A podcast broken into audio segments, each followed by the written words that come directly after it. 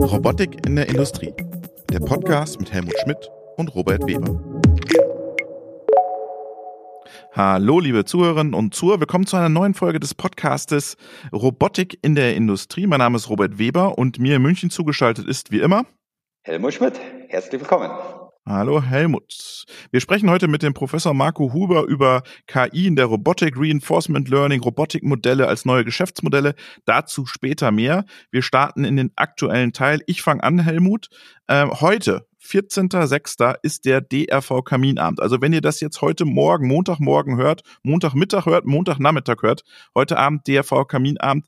Link ist in den Shownotes, kommt vorbei. Wir haben Ronny Fuine da, wir diskutieren neue Themen im Robotikverband. Es geht um Safety und Security Themen. Also ein tolles Programm haben wir wieder auf die Beine gestellt vom DRV. Helmut, äh, du willst wahrscheinlich mich unterstützen, kommt alle vorbei. Genau, ich freue mich. Die letzte Veranstaltung ist hervorragend gelaufen. Äh, wie gesagt, es ist eine offene Veranstaltung für Mitglieder und Nichtmitglieder, die sind noch in der Empfindungsphase bin. Also wir freuen uns auf jeden, der uns aktiv unterstützt und einfach mal reinhört. Sehr schön. Was hast du noch mitgebracht im aktuellen Teil? Ich habe unter anderem dabei die Automatiker Sprint, steht ja in den Startlöchern. Äh, es ist ja eigentlich relativ ruhig um die Automatiker geworden, äh, während die äh, Hannover Messe äh, eine sehr große Welle geschlagen hat, auch mit ihrem digitalen Modell sehr, sehr mhm. erfolgreich war, muss ich sagen, das, was ein bisschen schade ist, aus Münchner Sicht natürlich gesehen, dass man über die Automatiker Sprint äußerst wenig hört, die ja recht kurzfristig jetzt auch von live auf digital verschoben wurde. Ähm, ich hoffe aber trotzdem, dass wir da ein paar spannende Beiträge und Neuerungen womöglich sehen. Vielleicht bin ich da in der falschen Bubble, aber du hast recht, ich krieg kaum was mit. Also es ist irgendwie kaum Präsenz auf den Kanälen auch, habe genau. ich das Gefühl. Das finde ich ein bisschen schade, denn die äh, Automatiker war eigentlich gerade für Anwender, mhm. für den Mittelstand eine prädestinierte Messe, die hat sich hervorragend entwickelt über die letzten Jahre, hat einen super tollen Cobot-Bereich gehabt. Äh, aber da ist es zumindest jetzt für diese Veranstaltung tatsächlich äh, sehr, sehr ruhig geworden. Deswegen vielleicht auch nochmal den ein oder anderen Aufruf äh, Leute, sie steht in den Startlöchern. Hört euch da mal um, was es dort an Neuigkeiten gibt. Sehr schön. Ich habe noch was aus Frankreich. Wusstest du, Frankreich, Robotikland, ist dir, ist dir das ein Begriff, dass da was geht? Äh, ein bisschen was geht. Wir hatten ja im Podcast Fossil Logic, wir haben die, diese Spider-Roboter aus der Logistik. Äh, das war es aber schon ein bisschen. Genau, und äh, ich habe was Spannendes gefunden, äh, nämlich ein, ein White Paper zum äh, Robotikstandort Frankreich. Über 800 Robotikunternehmen gibt's da im Umfeld Robotik. Ich pack's in die Shownotes rein. Ich habe das Gefühl, Frankreich, da kommt richtig was. Ne? Also die waren ja jahrelang still und da war wenig Bewegung, aber ich habe das Gefühl, die haben das, haben sich da berappelt und äh, geben jetzt richtig Vollgas im Bereich Robotik, Digitalisierung, Automatisierung von Fabriken und Industrie. Also Achtung, Achtung. Ja, vor allem die haben es auch geschafft, in, insbesondere über Paris als äh, Startup-Hub, habe teilweise Berlin im Bereich KI abgehängt. Ja. Äh, da tut, tut sich tatsächlich eine ganze Menge. Man hört noch äußerst wenig, vielleicht wenn man vielleicht nicht so nah an Frankreich dran ist. Äh, aber was man so hört, äh, scheint tatsächlich die Post abzugehen. Also sehr interessant. Genau. Würde mich interessieren, schaue ich auch mal rein. Ja, ich pack's in die Shownotes rein. Und dann habe ich natürlich die Woche, äh, it's all about money. Ja, äh, diese Woche wurde Maria richtig das Portemonnaie aufgemacht. Ne? Realtime Robotics hat Geld bekommen von Siemens, Hahn und Toyota Ventures. Realtime Robotics äh, kennst du klar, oder? Ja, kenne ich. Sitzt ja in äh, Massachusetts. Äh, ist eine coole genau. Startup-Company, wie der Name sagt, äh, äh mit mit mit Realtime-Berechnungen berechnen die die Wege zum Greifen sitzen ja auch hier für Europa in, in, in München vor Ort mit einem ehemaligen Kollegen von Rethink Robotics, der Darius Wilke, der das Thema vorantreibt. Aber der hat knapp 30 Millionen äh, eingefahren. Das ist schon eine Hausnummer. Ja, und passt natürlich auch heute wieder zu unserer Folge mit dem Huber, ne? Absolut, also die absolut. Bahnberechnung. Ja. Ne? Da, da geht ja noch, erzählt er ja später auch nochmal, was man da alles machen kann. Also äh, herzlichen Glückwunsch an Realtime Robotics, 30 Millionen. Klar, die wollen das auch verzinst haben am Ende, also es muss auch etwas bei rauskommen dann, ja nochmal Geld. Äh, Frank Thelen, der Mann aus der Höhle der Löwen, äh, ähm, äh, ich kenne das nicht, mir wurde das nur von, von Bekannten gesagt, dass der da agiert, aus dem Consumer-Bereich ganz stark, investiert jetzt in The Robot Company, also Robco. Äh, das hat mich dann schon extrem überrascht diese Woche. Ja, es ist eine interessante Geschichte. Vor allem Robco hat ja, äh, sagen wir mal, einen Namenswechsel plötzlich gehabt. Die hießen ja ursprünglich mal Kia ist unter anderem ein Spin-off äh, von der TU München. Ich persönlich finde es eigentlich ein cooles, äh, ein cooles Konzept. Die versuchen ja ähnlich wie Lego-Bausteine einen Roboterarm zu konfektionieren. Sprich, du machst einen 4-Achs, 5-Achs, 6-Achs, 7-Achs-Roboter und hast äh, im Prinzip nur noch die Komponenten. Ich glaube, das ist eine Challenge, das wirklich hinzubekommen, auch von der Sicherheitstechnologie. Äh, aber die Idee dahinter finde ich eigentlich recht cool, dass du aus sieben Komponenten äh, im Prinzip fünf Roboterfamilien machen könntest, wenn das auch mhm. von der Sicherheit funktioniert. Also die Idee finde ich cool, ob es klappt, weiß ich nicht recht. was den, glaube ich, gut tut und was unserer Robotik gut tut, durch dieses Investment von Frank Thelen kommst du natürlich in eine ganz andere Wahrnehmungsschleife. Ne? Also unser Handwerker oder unsere Kleinstunternehmen, die lesen ja nicht alle äh, oder die hören nicht alle unseren Podcast oder so, aber die kennen vielleicht Höhle der Löwen und dann hören die Frank Thelen hat bei denen investiert und schon denken die, oh, das ist vielleicht auch was für mich. Also du hebst das natürlich auf ein ganz anderes, äh, in eine ganz andere Zielgruppe auch nochmal rein, das Thema Robotik. Ja, absolut. Und vor allem, was man gelesen hat, von Robcop ist ja die Zielgruppe auch der KMU. Äh, der genau. Mittelstand, der sich eben über kleine und einfache Konfektionierung sowas zusammenkonfektioniert. Und wenn man dort jemanden hat wie den Frank Thiel mit Freigeist, dann hilft das in der Awareness auf jeden, auf jeden Fall und dem jungen Team äh, mit Sicherheit auch dort auf die Sprünge. Und zum Abschluss habe ich noch was. Letzte Woche hatten wir den Alexander Kolbei zum Thema autonomes, autonomous Delivery. Mensch, autonomous Delivery ist nicht so schwer. Mit seinen kleinen Zustellfahrzeugen. Und es gibt eine, einen tollen Bericht aus äh, China Skinny heißt die Website. Die schaue ich mir immer öfter an, weil da wird immer Technologie aus China vorgestellt. Und da gibt's äh, ein paar Delivery Trucks. Und die sind schon äh, noch ein Stück weiter vielleicht als Alexander und vielleicht so noch ein Stück weiter als das Silicon Valley mit ihren Delivery Trucks. Kann man mal reinschauen. Vier Minuten Zustellung, Online-Payment, ähm, sehr, sehr spannend, was da gerade in China abgeht im Bereich Online-Delivery mit, äh, mit kleinen mobilen Robotiksystemen. Ja. Super, super coole Geschichte. Wir hatten ja ursprünglich mal geplant, dass wir einmal immer so einen Spot aus China, also aus genau. China haben. Genau. Den bald sollte man vielleicht nochmal auf, aufgreifen, denn ich denke, der ist für Deutschland, für Europa tatsächlich wichtig. Was da drüben abgeht, ist, äh, ist teilweise unglaublich, kriegt man allerdings nicht mit. Ähm, lass uns das noch einmal überlegen, wie wir da aus China erster Hand ein bisschen Info kriegen. Stimmt, da muss ich den Kollegen, den wir da im Blick hatten, gut, dass genau. du mich erinnerst, den werde ich nochmal anschreiben, wie es jetzt aussieht. Also, das war der aktuelle Teil. Nochmal Robotikabend. Jetzt ist aber Schluss mit der Werbung. Und äh, wir starten in den Hauptteil mit Professor Marco Huber aus Baden-Württemberg, aus Stuttgart, aus der Forschung. Hallo, Herr Huber. Ja, hallo, vielen Dank, dass Sie mich eingeladen haben hier zu Ihrem interessanten Podcast. Stellen Sie sich doch in zwei, drei Sätzen den Zuhörerinnen und Zuhörern ganz kurz vor. Mache ich gerne. Ich bin Professor an der Uni Stuttgart zu dem Thema kognitive Produktionssysteme. Im weiteren Sinne geht es da um das Thema KI in der Produktion. Und gleichzeitig bin ich noch am Fraunhofer IPA in Stuttgart und beschäftige mich einerseits mit Bild- und Signalverarbeitung und auch äh, mit dem Thema KI, dann aber deutlich stärker von der Anwendungsseite. Wir sprechen heute über KI und Robotik und wir können den Podcast jetzt kurz machen. Ich sage, die Robotikhersteller sind die Druckerhersteller der Zukunft. Ist das Thema für die erledigt? Dieses Zitat habe ich so oder so ähnlich schon mal gehört und ähm, die Gefahr besteht tatsächlich. Ja, es ist ein, ein Werkzeug, das natürlich absolut seine Berechtigung hat. Wenn man sich aber da nur auf die rein mechanischen Komponenten verlässt als Roboterhersteller, dann könnte man zukünftig in ein Problem laufen, weil Software hier immer eine größere Rolle spielen wird. Ich kann mir da gar nicht vorstellen, was, was können wir jetzt machen mit KI und Robotik? Was geht da? Da gehen vielfältigste Dinge. Das fängt bei kleineren, in Anführungszeichen kleineren Themen schon an, dass wir vielleicht versuchen können, mit der Software, mit der KI die Absolutgenauigkeit nochmal zu erhöhen bis hin zu, sagen wir mal, so richtig ähm, ja, herausfordernden Themenstellungen, dass wir die Roboterprogrammierung, die eigentlich immer noch, trotz aller Bemühungen, ein Expertengeschäft ist, so weit vereinfachen, dass sie im Extremfall dazu führen, dass der Roboter sich selbst programmiert durch KI. Aber da gibt's ja jetzt, sagen wir mal, theoretisch zwei mögliche Ansätze. Äh, Ansatz Nummer eins ist der Roboterhersteller, nimmt sich dem Thema an äh, und sagt, ich befähige meinen Arm, erweitere ihn um Software, Predictive Maintenance, Auslesen und bin eben, klar, ein Tool, ein Werkzeug, aber ein großes.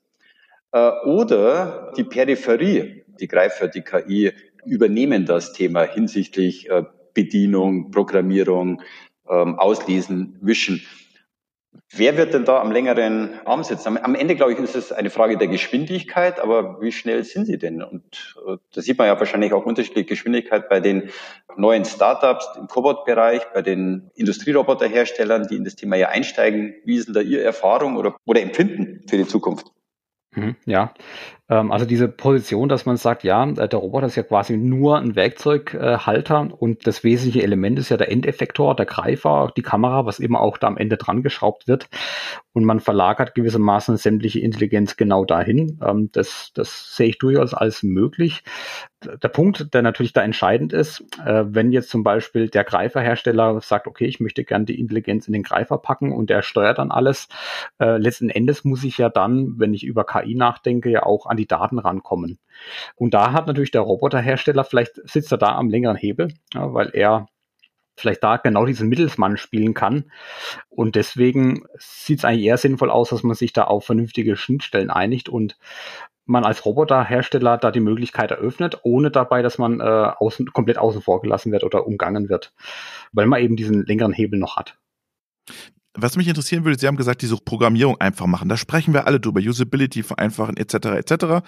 Bedienoberflächen, alles gut. Aber stellen wir uns doch mal vor, wir haben ein Reinforcement Learning und wir könnten dem Roboter sagen, greif einfach hier den Becher. Mhm. Und er sucht sich sozusagen seinen optimalen Weg, um das zu tun. Ist das Spinnerei, dieses Reinforcement Learning? Überhaupt nicht. Ähm, das ist weit, mittlerweile weit entfernt von Spinnerei.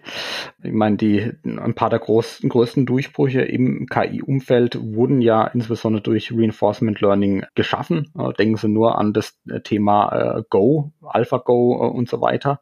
Na, das ist im Hintergrund nicht nur, aber insbesondere auch Reinforcement Learning von OpenAI. Da gibt es ein schönes Experiment mit einem Roboterarm und einer Roboterhand mit, glaube 20 Freiheitsgraden, die in der Lage ist, den Zauberwürfel Rubik's Cube einhändig zu lösen. Und der wurde vollständig per Reinforcement Learning trainiert in einer virtuellen Umgebung und das gelernte Roboterprogramm wurde dann auf den realen Roboter überführt. Also man, klar, das sind immer noch, ja, sag mal, Experimente in gewissen Laborumgebungen, aber es zeigt zumindest mal auf, es ist machbar.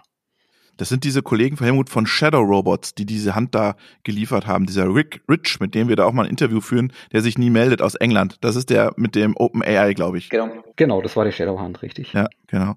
Ähm, was mich interessieren würde, dieses Reinforcement Learning, wenn man sagt, wir geben ihm was vor, da brauche ich ja auch nicht mehr so viele Daten am Ende, oder? Ja, das ist leider nicht ganz so. Ähm, okay. Also das, das Lernsignal beim Reinforcement Learning, das ist tatsächlich, kann sehr niedrigdimensional sein. Da, das, man nennt es da den Reward, ein Belohnungssignal, wo am, am Ende dem Roboter sagen würde, das hast du gut gemacht oder das war schlecht. Und diese Information nutzt er dann, um sich dann im nächsten Durchlauf zu verbessern. Allerdings, und jetzt kommt die Kehrseite des Ganzen, momentan setzt man sehr stark auf das sogenannte Deep Reinforcement Learning, also die Verbindung aus äh, tiefen neuronalen Netzen und Reinforcement Learning, wo man keinerlei Modellwissen verwendet. Das heißt, man hat wirklich tatsächlich nur Daten, die dann verwendet werden, um diese Handlungsweise des Roboters zu lernen. Und da zeigt sich einfach, das ist unglaublich datenineffizient. Also man muss teilweise Millionen bis Milliarden an Zyklen durchlaufen, bis der Roboter ein vernünftiges Verhalten gelernt hat.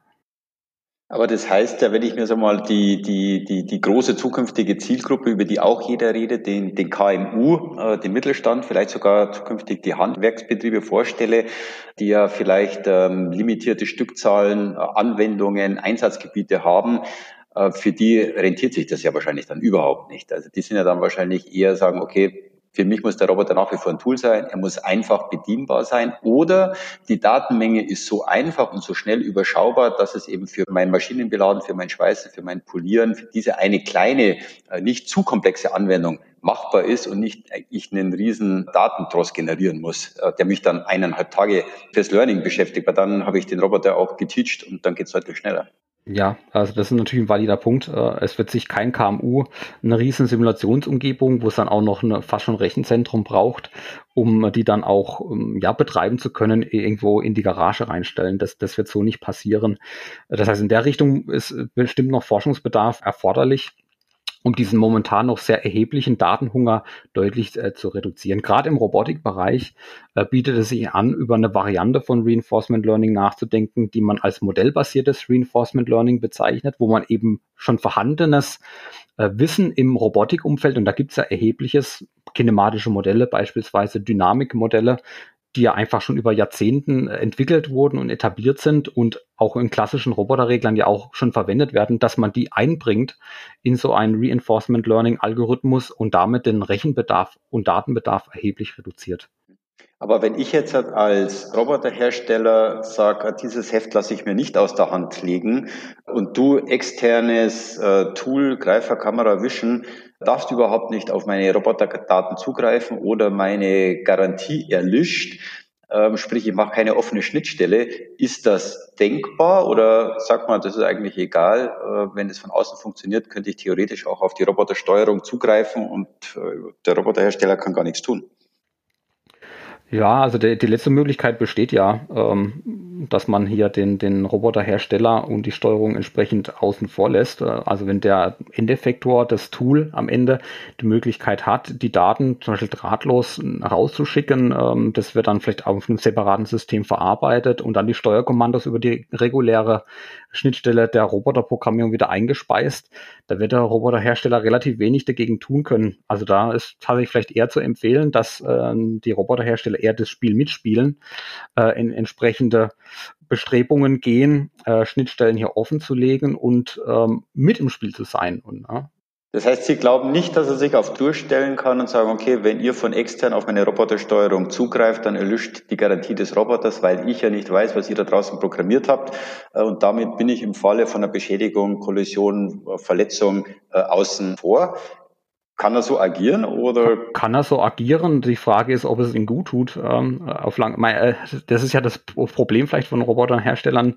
Ein Tool, das vielleicht immer mehr Commodity wird. Er ist ja nicht allein im Feld. Äh, es gibt ja auch noch andere Roboterhersteller. Vielleicht spielen dieses Spiel dann anders. Ja, ja und dann macht's halt der Wettbewerb. Wenn ich in die Industrie schaue, äh, bei BMW oder bei Daimler, die erzählen mir immer die Leute, naja, unsere Industrieroboter, ich will jetzt mal kurz auf die Industrieroboter nochmal gehen, Helmut, die sind gar nicht optimal programmiert und da müssten wir, könnte man auch mit KI noch was tun, also die optimale Programmierung dort zu verbessern, weil sie im Prinzip nicht optimal programmiert sind. Geht da auch noch was? Ja, sicherlich. Also, mein, wer stellt die Roboter ein? Das sind, sind wir Menschen, ne? machen das nach bestem Wissen und Gewissen ist aber typischerweise eben nicht sichergestellt, dass da bestimmte Performance-Kriterien äh, letztendlich voll ausoptimiert sind. Mhm. Kann man sich natürlich das Spiel vorstellen, da sagt der Mensch, gibt vielleicht eine erste Lösung vor, das funktioniert, ja, tut schon mal gut, äh, und man nutzt dann KI-Algorithmen, um so die, die letzten Prozent rauszukitzeln. Das kann Reinforcement Learning sein, kann aber auch was anderes sein, dass man wie so eine Art Pareto-Weg ähm, geht. Ne? Die ersten 80 Prozent, die macht der Mensch, 80 Prozent sind schon mal ganz gut. Und die letzten 20 Prozent, die meistens dann sehr aufwendig und schwierig rauszukitzeln sind, kennt ja jeder von uns, diese typische Pareto-Front, auf die man dann läuft, die holt sich dann die KI raus. Wenn wir jetzt auf die KI kommen, Sie haben am Anfang gesagt, ja, das eine oder andere ist tatsächlich keine Spinnerei mehr, ist tatsächlich schon sehr seriennah. Was sehen Sie sowohl aus der Anwender- oder aus der Forschungssicht was glauben Sie wird am allerschnellsten jetzt tatsächlich oder relativ zeitnah Einzug halten? Ich meine, Automatiker Sprint steht vor der Tür, da werden wir vielleicht noch nichts sehen, aber sagen wir mal Hannover Messe nächstes Jahr, haben wir noch neun Monate. Glauben Sie, dass bis dahin schon den ein oder anderen Sprung dorthin gibt, wo man KI tatsächlich hinsichtlich Usability besser nutzen kann? Oder ist das noch zu kurz gedacht? Also was ich ganz vielversprechend und gar nicht mal so schwierig an, äh, ansehe, da gibt es auch verschiedene Forschungsgruppen, die dran arbeiten, auch mit der Industrie zusammen, sind so das Thema Absolutgenauigkeit nochmal verbessern durch Software. Haben wir selbst auch ein eigenes Forschungsprojekt, das nennt sich Kirk, KI-basierte Roboterkalibrierung. Das mache ich jetzt von der Uni-Seite aus, also ja, kurz mal meinen Uni-Hut auf. Und da haben wir die Artimines Robotics als Projektpartner, ist vielleicht bekannt, ein junges Startup aus Karlsruhe. Und genau mit dem Ziel, dass man versucht, äh, die Roboterkalibrierung, die ja in vielen Fällen schon gut funktioniert, aber viele Effekte noch gar nicht berücksichtigt, weil sie schwer modellierbar sind, durch KI einzuspeisen Und da sehe ich den Weg tatsächlich nicht mehr so weit, äh, dass man das in eine Serienreife reinbringen kann. Und da sind wir auch nicht die einzigsten, die auf den Trichter gekommen sind. Wir sehen ähnliche Bestrebungen auch direkt von Roboterherstellern, die sich ähnliche Gedanken machen. Deswegen liegt die Vermutung nahe, dass man in der Richtung schon was erwarten kann braucht der eine noch größere Genauigkeit. Ich habe mir das Gefühl, wir versuchen immer noch, noch genauer, noch genauer zu werden und uns fehlen die Anwendungen dafür. Ja, kommt auf die Applikation an. Ähm, also wir kennen eine Applikation, darf ich leider nicht offen drüber reden, ähm, wo eben so Hochpräzision einfach erforderlich sind. Das ist ein Roboterhersteller, der auch sehr teure Geräte herstellt, der wirklich im ähm, starken Submillimeterbereich nochmal die letzten ähm, Prozente rausholen möchte durch eben so eine softwarebasierte Ansatz. Also die, die Bedarfe gibt's hängt natürlich ganz stark von der Applikation ab. Vieles kann ich ja dann vielleicht auch durch Kraftregelung nochmal ausgleichen, wenn die Positioniergenauigkeit nicht auf das letzte, der letzte Millimeter genau ist, aber in manchen Anwendungen ist es dann doch erforderlich. Und kriege ich das dann auch in einem, sagen wir mal, Kostenrahmen umgesetzt, dass es auch noch interessant wird? Ähm, es wird ja viel über Pinpicking gesprochen, dann kostet mich plötzlich die, nur die Pinpicking-Lösung 60.000 Euro, das Doppelte wie der Roboter. Äh, und dann ist die Frage, äh, wie ist denn die Amortisation überhaupt noch? Wie sehen Sie das gerade mit so einem Thema Absolutgenauigkeit, ähm, wo ja wahrscheinlich auch äh, Geschwindigkeit und Amortisation später eine große Rolle spielt? Ist das im, im, im verhältnismäßig überschaubaren Rahmen oder wird das auch in, in, in hohen Eurobeträgen stattfinden dann? ja, die, die Kalkulation selber, also da bin ich halt der Forscher, äh, der sagt, ja, das, das, das, das, das, müssen, das da, da mache ich es mir jetzt einfach. Gut geantwortet, Parit. müssen andere machen, wobei, ne, wir haben, ich habe ja auch den Fraunhofer mit drauf und wir arbeiten ja mit der Industrie zusammen, müssen wir natürlich selber darauf achten, sonst kriegen wir auch unsere Lösungen ja nicht auf den, äh, an den Mann, an die Firma äh, oder an die Frau, dass sich das am Ende auch rechnet. Ähm, also wir versuchen, versuchen schon, und gerade Sie haben ja den, den Aspekt gebracht, das Binpicking, das machen ja gerade Kollegen von mir am Fraunhofer IPA sehr intensiv, wo man auch schaut, KI reinzubringen, gerade für die Themen Objektlokalisierung, also das Objekt in der Kiste möglichst gut zu detektieren, um dann auch greifen zu können. Äh, und da sehe ich tatsächlich, äh, da sind wir auch schon mal nochmal deutlich näher dann an der finalen Anwendung dass sich das auch amortisiert. Da ist der Softwarebedarf, also der Softwareanteil, der noch oben drauf kommt, ähm, in einem Bereich, der halt, ja, also nicht nochmal quasi die Roboterkosten verdoppelt. Also da, da sehe ich die Chancen so sehr gut. Beim anderen, bei dem Thema Absolutgenauigkeit, da müsste man den Fall nochmal durchrechnen. Können Sie ein bisschen bei dem Fall Absolutgenauigkeit ein bisschen in, in Detail gehen, was Sie da genau machen? Ja, ähm, die Idee ist eigentlich, ähm, so eine Art Greybox-Ansatz zu fahren. Wir sagen, wie, wie vorhin schon mal äh, beim Reinforcement Learning ja auch äh, angedeutet, wir nutzen vorhandenes Modellwissen. Also bei der Kalibrierung ist es eben das kinematische Modell. Mhm. Das ist ja bekannt beim, beim Roboter. Ob es jetzt ein 6- oder 7-Achser ist, ist ja erstmal egal. Und äh, was man dann eben macht, ist gewissermaßen, nachdem die Kinematik angewendet wurde, äh, darauf noch so eine Art Korrekturterm zu geben, der eben versucht, bestimmte Effekte, die nicht im Modell berücksichtigt sind, auszugleichen. Und dieser Korrekturterm, der wird durch ein neuronales Netz berechnet. Man kann es dann verschiedenartig machen. Man kann es im Gelenkwinkelraum machen, quasi die Korrektur drauf geben oder vor der inversen Kinematik direkt auf kartesische Koordinatensystem gehen beide Ansätze, beide haben so ihre Vor- und Nachteile, aber im Endeffekt kann man sich vorstellen, dass man noch eine Korrektur drauf addiert. So, so salopp kann man es darstellen. Wo kommen denn die Daten hin für diese Korrektur? Genau, beim Training müssen die entsprechend aufgezeichnet ähm, werden. Also jetzt in unserem Forschungsprojekt ähm, wir haben noch einen dritten Partner bei uns, das ist die DHBW Karlsruhe, ähm, die insbesondere eben für die Datengenerierung verantwortlich ist. Die haben eben jetzt einen, ja, einen handelsüblichen Sechs-Achs-Roboter aufgebaut. Da ist ein, ein, Kamerasystem, das eben genau vermisst, ähm, wie sich der Roboter für eine bestimmte Aufgabe positioniert. Äh, und dann geben wir eben bestimmte Effekte auf den Roboter drauf. Zum Beispiel verändern wir einfach die Last, um einfach die Abweichung messen zu können. Und diese Abweichung brauchen wir, um unser neuronales Netz trainieren zu können, um dann den Korrekturfaktor ermitteln zu können. Das heißt, wir arbeiten, um Daten zu gewinnen, einmal natürlich, was der Roboter selber aufzeichnet und gleichzeitig noch nutzen wir ein Kamerasystem, das von außen drauf schaut. Sehr interessant. Ich, ich tue mir tatsächlich noch ein bisschen schwer, ähnlich wie du auch, um zu sagen, wo, wo finde ich denn die, die Vielzahl der Anwendungen. Klar hat man, wie Sie, wie Sie selber gerade gesagt haben, Anwendungen, wo ich wirklich im Kleinst- oder im Millimeter- oder Mikrometerbereich bin, äh, wo ich hohe Genauigkeit brauche, die ich dann wahrscheinlich auch schwer programmieren kann oder tatsächlich äh, absolut Genauigkeit im Roboter besser habe. Äh, aber im Großteil bin ich auch ein bisschen skeptisch, ähm, dass der Industrie ja eigentlich die kompletten Anwendungen äh, im, im Allgemeinen fehlt, um es wirklich zu, zu skalieren. Hatte ich ja schon gesagt, das hängt ja. tatsächlich vom, vom Anwendungsbereich ab. Also glaube ich gerne, dass es ist nicht äh, für die breite Anwendung äh, auch der Fall ist. Wir sind eben motiviert gewesen von eigentlich zwei Gründen. Einmal was die Hochpräzisionsrobotik. Das war die, der eine Motivationsgrund für das Projekt. Und der andere Grund war tatsächlich genau das Gegenteil, wo man sagt, man hat vielleicht immer mehr kostengünstigere Roboter, die vielleicht nicht mehr in Deutschland gefertigt werden, sondern eher ja, in Asien, die nicht mehr so die hochpräzisen Bauteile, Komponenten im Roboter haben. Und man versucht dann quasi den in Anführungszeichen Billigroboter besser zu machen durch gute Software. Und damit die Gesamtkosten des Systems auch runterzudrücken was mich interessiert, wir haben unserem Podcast KI in der Industrie haben wir vor drei, vier Folgen mit dem Sepp Hochreiter gesprochen und der hat gesagt, wir brauchen ein GPT-Free für die Industrie, große Modelle, wo wir mhm. Few-Shot Learning machen können und immer wieder was rausnehmen können, wo, wo wir nicht immer wieder ganz neu von vorne annehmen können. Die Robotersteuerung wären ja ideal sozusagen, um Robotikmodelle zu bauen. Ist das ein Geschäftsmodell? Kann das ein Geschäftsmodell sein, Robotikmodelle zu bauen, um dann so welche Anwendungen zu ermöglichen? Ja, definitiv. Also da, das, das sehe ich ganz genauso. Und das sogar losgelöst von der Robotik, also dass man ähm, es fertig bringt, äh, solche ja, generischen Modelle äh, zu entwickeln, die in der Lage sind, sehr schnell adaptiert zu werden für eine konkrete Aufgabestellung. Ich glaube, das hat ja OpenAI auch vorgemacht mit ihrem GPT-3.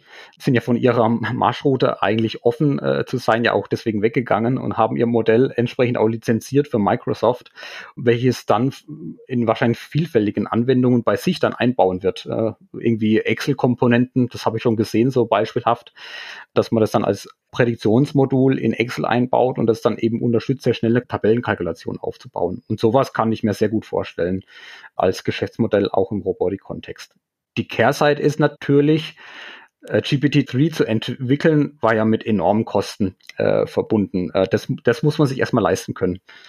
Aber das wäre ja eine Chance für die Robotikbauer. Ich meine, die, diese Systeme haben schon irrsinnig viele Fabriken, Umfelder gesehen, die Steuerung haben, die Informationen. Das wäre eine Chance, um aus der, aus der Falle Druckerhersteller zu werden, rauszukommen. Ja, ist eine Chance, definitiv. Äh, was es schwieriger macht im Vergleich zu GPT-3 ist, äh, der, die Datengrundlage für, für GPT-3 war natürlich sehr einfach, in Anführungszeichen. Ne? Das ist ein Internetdaten, ein Großteil, natürlich, die wurden kuratiert, muss man aufreißen, also ganz geschenkt kriegt man es nicht, aber es ist halt eine relativ dankbare Datenquelle der Roboterhersteller in der Fabrik ähm, ist schon mal die Frage, wo immer er auch seine Roboter verbaut hat, konnte er überhaupt mal an die Daten ran, um sich eine Datengrundlage zu schaffen, um dann so ein generisches Modell auch bauen zu können. Aber der hätte doch die, die Möglichkeit, wenn er eine Vielzahl von Robotern mit ähnlichen Anwendungen hat, über die sogenannte Schwarmintelligenz, die untereinander lernen zu lassen, damit sie sich selber von Mal zu Mal verbessern. Und wenn ich jetzt in so eine Schweißstraße anschaue, äh, ich meine, da macht jeder Roboter genau dasselbe äh, und der wird jedes Mal wieder programmiert. Da könnten doch durch die Vervielfältigung oder durch den Einsatz eben über, über, über, über KI und Schwarmintelligenz äh, ein, ein, ein Nutzen vorhanden sein. Oder funktioniert das nicht? Prinzipiell funktioniert das. Ähm, hat auch Google ja damals mit ihrem äh, Bin-Picking-Experiment ja auch nachgewiesen. Ja, wo die aber es hat natürlich sehr lange, also hat ja natürlich Millionen Zyklen gebraucht, aber ja, natürlich. geht es ein bisschen schneller. Genau, mein, das Paper ist ja auch, oder das Experiment ist ja auch schon wieder ein paar Jahre her. Seither ist das Feld nochmal gut vorangekommen, aber es hat mir jetzt schon mal grundsätzlich gezeigt, dass diese Idee funktioniert. Äh, mehr Roboter machen die gleiche Aufgabe, lernen voneinander. Also ja, es geht. Ähm, der Punkt ist natürlich, äh, um, ich muss es halt nochmal betonen, man muss dann halt tatsächlich als Roboterhersteller an die Daten rankommen. Ich kann mich noch gut erinnern, als eine der letzten physischen Messen, bei der ich war. Das war eine spezielle Robotermesse für Automobilbau. Und da hatte ich schon das aus dem Gespräch mitgenommen und da hat man sich ein bisschen beklagt, ähm, dass man als Roboterhersteller, wenn der Roboter irgendwo in der Fertigungsstraße von einem Automobilisten eingebaut ist, dass sie gar nicht an die Daten rankommen, weil natürlich da Automobilhersteller da in der Quere steht und sagt, ja, die Daten gehören halt uns. Machen wir halt Simulation, machen wir künstliche Daten. Das ist dann der Ausweg, richtig. Ist das eine Option? Also, ich meine, wir machen autonomes Fahren, können wir auch nicht alle Situationen nachbilden. Also ja. wir wollen nicht, dass der Opa überfahren wird, nur mit, damit wir in Zukunft wissen, wie der Opa überfahren werden muss oder verhindert ja. werden muss ist definitiv ähm, eine Option, wahrscheinlich in vielen Fällen sogar die einzigste, die man dann auch hat. Wir machen das bei uns beim Binpicking genauso. Ja, wir können natürlich auch nicht mit unserem Roboter irgendwie Millionen von Zyklen durch, äh, durchpicken lassen, dann ist der Roboter kaputt. Das äh, können wir uns als Forschungsinstitut gar nicht leisten, sondern wir setzen da auch dann sehr stark auf eine gute Simulation. Die muss halt dann entsprechend auch eine gewisse Qualität erreichen in der wir dann beim Binpicking geht es ja dann viel darum, äh, 3D-Daten auch zu simulieren. Das macht es anspruchsvoll, um dann in der Simulation aber mit beliebigen, sag mal, Kistenszenarien den Roboter zu trainieren. Und dann muss man noch den, ja, den Extra-Kniff raushaben, das eigentlich in der Simulation trainierte Modell fit zu machen für die reale Applikation, also diesen Simulationsgap noch zu schließen, ähm, den es ja halt einfach gibt zwischen der simulierten Welt und der realen Welt. Mhm. Das heißt, Sie lassen dann äh, dieses Modell nochmal in der realen Welt laufen dann bei Ihnen im Labor? Genau, da gibt's noch eine kleine, wie man so will, will eine Art Feintuning-Anschluss ähm, äh, an das simulierte Modell, um dann äh, den Transfer vollständig zu machen in die physikalische Welt. Weil wir versuchen schon in der Simulation bestimmte, Eff, sag mal, Effekte, die man erwarten sollte in der realen Welt, zum Beispiel, dass eine Kamera immer mal wieder auch Pixel ausfallen und verrauscht sind, also solche realen Rausch- und Störeffekte schon mit in, in die Simulation einzubauen, aber alles kann man natürlich auch nicht im Vorhinein vorsehen das wäre dann die Chance für kleine, junge Unternehmen sozusagen, sich darauf zu spezialisieren, auf das Thema, ich kenne mich mit Robotik aus, ich kenne mich mit Simulation aus und ich baue Modelle. Dann bräuchte ich ja die ganzen Automobilwerke, Modelle nicht oder ich konzentriere mich nur auf Verpackungsstraße oder ich äh, konzentriere mich nur auf Windpicking oder ich konzentriere mich nur auf Schweißen und Modelle. Das wäre eine Chance. Das wäre definitiv eine Chance. Also ich glaube, den, den Fokus muss man auch so eng fassen. Man sagt, okay, ich mache es im Binpicking, äh, dann kenne ich halt ganz genau, was welche Anforderungen aus der Industrie auf mich zukommen, ähnlich dann auch beim Schweißen, also dass man den Fokus ein bisschen enger hält, dafür aber dann ähm, in die Tiefe geht, was die Simulation betrifft und die Güte der gelernten Modelle und dann auch die Adaptierbarkeit der Modelle an das reale Kundenproblem. Das heißt im Prinzip, man wird mehr tatsächlich von dem großen Allgemeinen runter in die Verticals gehen äh, und dann natürlich auch die ähm, Möglichkeit haben, dort schneller zu skalieren wahrscheinlich. Genau. Wenn man dann spezifisch ist. Mhm. Okay. Wann, wann sehen wir das erste Unternehmen, das Robotikmodelle verkauft? Ich wundere mich, dass wir es jetzt nicht schon sehen. Okay. okay. Also, äh, das ist jetzt hier sozusagen der Profi-Tipp. Fangt an, Robotikmodelle zu verkaufen. Genau, also ich hatte ein Gespräch, äh, das war, als ich relativ frisch bei Fraunhofer angefangen habe, mit einem der kleineren ähm, Roboterherstellern. Da haben wir uns unterhalten über das Thema. Äh, eigentlich allein nur die Modelle zu verkaufen, müsste ja schon Geschäftsmodell sein. Deswegen wundert es mich eben tatsächlich, das ist drei Jahre her, ähm, warum wir das heute nicht, nicht sehen. Wir sind gespannt, wann die ersten jetzt auf die Idee kommen nach dem Podcast und Sie dann anrufen und dann wissen wollen, wie das genau funktioniert. Vielen Dank, Professor Marco Huber, und schöne Grüße nach Stuttgart. Ja, vielen Dank, hat mich wie immer sehr gefreut. Super, danke fürs Gespräch.